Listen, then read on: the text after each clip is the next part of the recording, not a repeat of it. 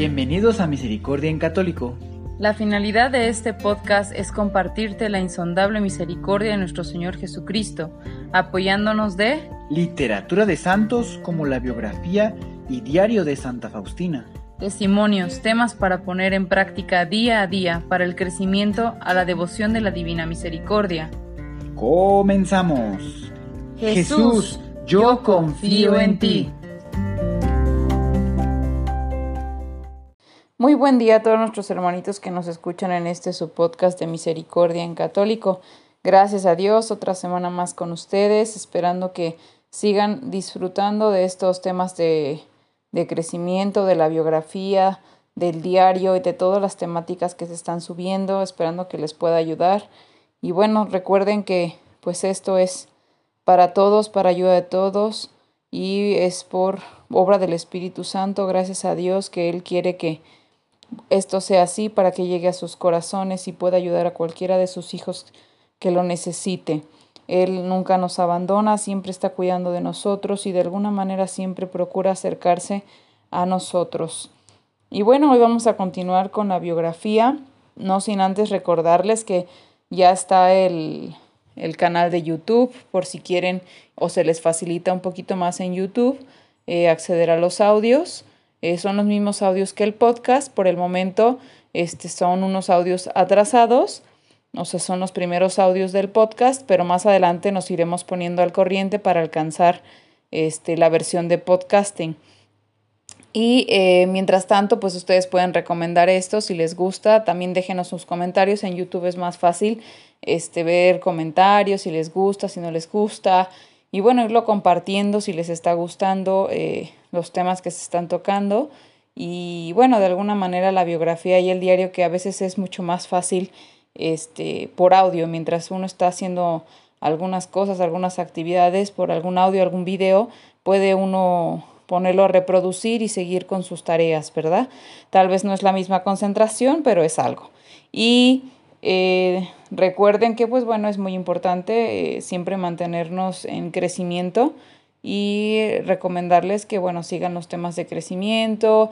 Eh, ya muy pronto estará empezando para noviembre también la consagración al Inmaculado Corazón de María, esperando que lo puedan realizar, ahí se va dando las pautas y para quien ya lo hizo lo puede renovar. Digo, esto se puede hacer cada año o cada que cada que sea posible, ¿verdad? Y nos ayuda a ver desde otra perspectiva, cada año se ve desde una perspectiva diferente esta consagración y va uno creciendo más. Entonces, ahora sí, hermanitos, vamos a seguir con nuestra biografía, a ver qué tiene para hoy eh, Dios para, o Dios, a ver qué tiene Dios para hoy y este para nosotros y nuestra hermana a través de nuestra hermana Faustina. Recordando el capítulo anterior. Yo quisiera preparar a todas las naciones para la llegada del Verbo encarnado. Oh Jesús, haz que tu fuente de tu misericordia se, se, derrame con más abundancia para nosotros los pecadores, y mientras mayor es nuestra miseria, mayor derecho tenemos a tu misericordia. Tú eres una fuente que hace feliz a todas las criaturas con tu misericordia infinita.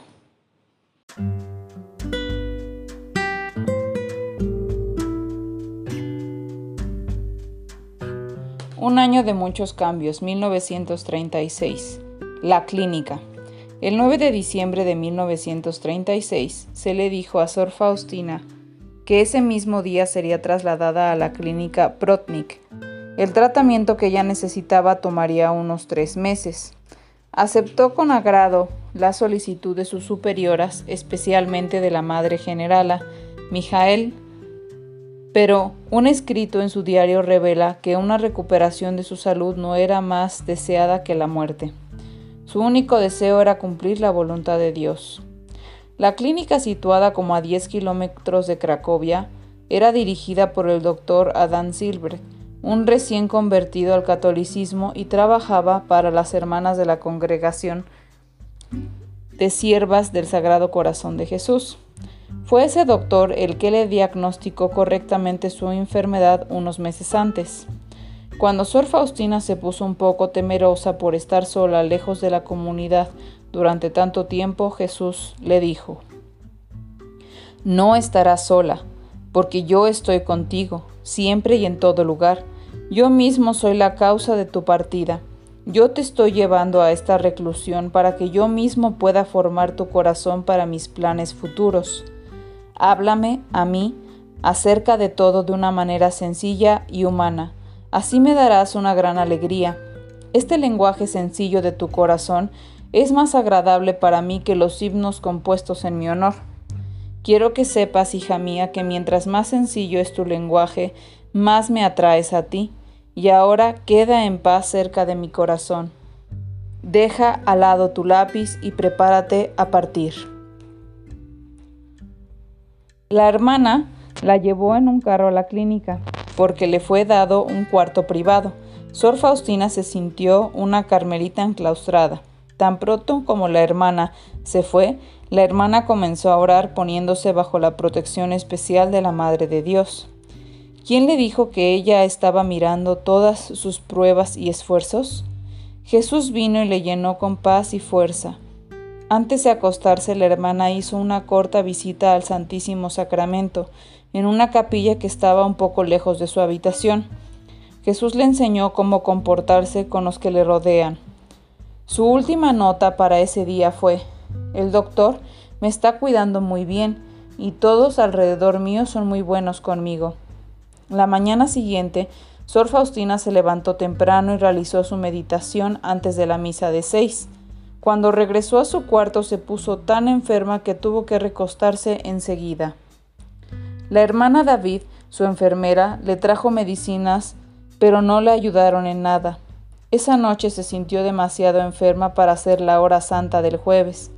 Lo único que pudo hacer fue unirse a Jesús sufriente.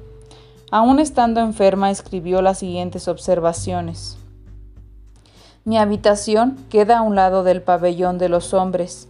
Ya no sabía que los hombres fueran tan charlatanes. De la mañana a la noche conversaban de diferentes temas. La sala de mujeres era muy silenciosa y sin embargo son las mujeres las que son calificadas de charlatanas. Pero yo he tenido la ocasión de comprobar lo contrario. Es muy difícil para mí poder concentrarme en mi oración en medio de chistes y risas. En cambio, no me molestan cuando la gracia de Dios toma completa posesión de mí, porque en ese estado no sé lo que pasa alrededor mío. Mi Jesús, esta gente que poco habla de ti, hablan de todo menos de ti, y si es que hablan poco de ti, es muy probable que nunca piensen en ti. El mundo entero te les interesa, pero para hablar de ti, su creador, hay silencio. Jesús, me apena constatar esta gran indiferencia e ingratitud de las criaturas. Oh mi Jesús, yo deseo amarte por ello y hacerte reparación con mi amor. Reflexión. Pues bien, hermanitos, esta fue nuestra lectura del día de hoy. Nuestra hermana Faustina, bueno, nuestro Señor Jesús siempre educándonos a través de muchos medios y de muchas formas. Hoy nos habló a través de, de, su administradora, de su directora, de la Divina Misericordia.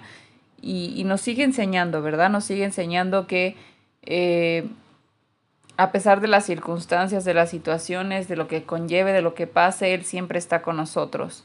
Eso es eh, lo más resaltante, sin embargo recuerden que cada uno de ustedes puede tener una interpretación diferente, una reflexión diferente a la lectura del momento eh, debido a las situaciones y circunstancias que esté viviendo cada uno de ustedes.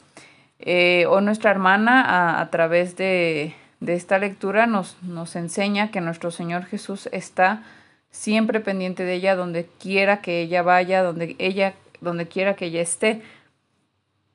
Al igual para nosotros, él nunca nos deja solos, siempre nos acompaña.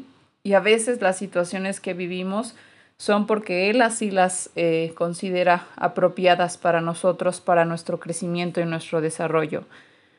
Eh, esperando que todos ustedes estén bien y en la situación o circunstancias que estén viviendo, sientan a nuestro Señor que está con ustedes y los está acompañando.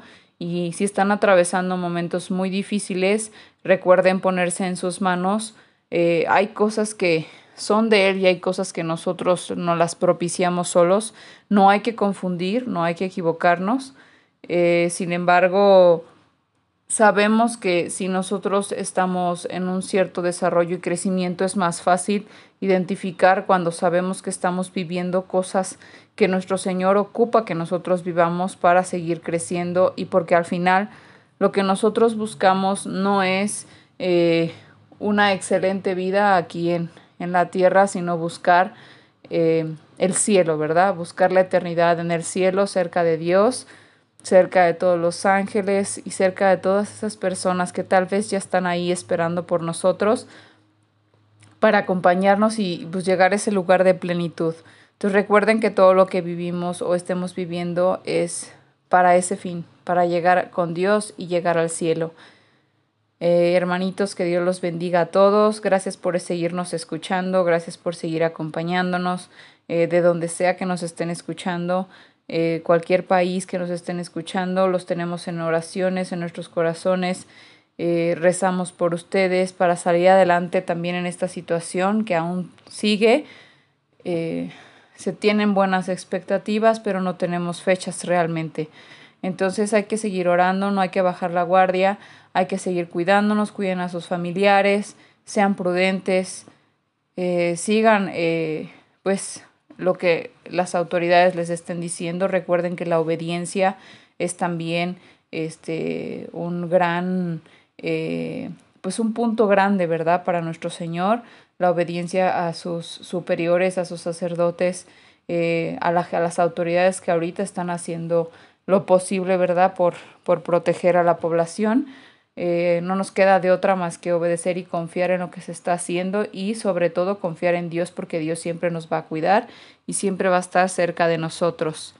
Que Dios los bendiga a todos y nos escuchamos en este, en este su podcast de misericordia en católico.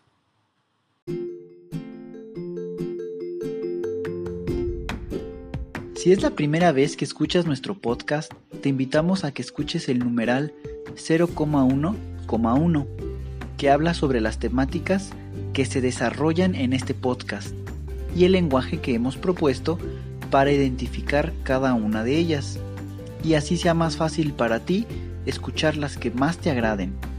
Te dejamos el link del audio y la lista de las temáticas en la descripción que este audio tiene.